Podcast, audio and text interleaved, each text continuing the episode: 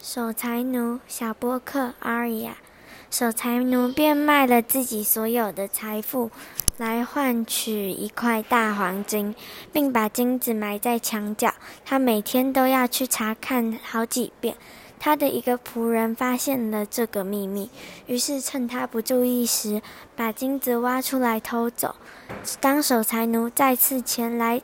探查黄金时，却发现金子被人偷走了。他跌坐在地，哭得声嘶力尽。邻居也听见了，走过来安慰他：“别伤心了，不如拿块石头放在原处，假装金子还在那儿。反正你也只是看看，并没有要真的用那块黄金呀。”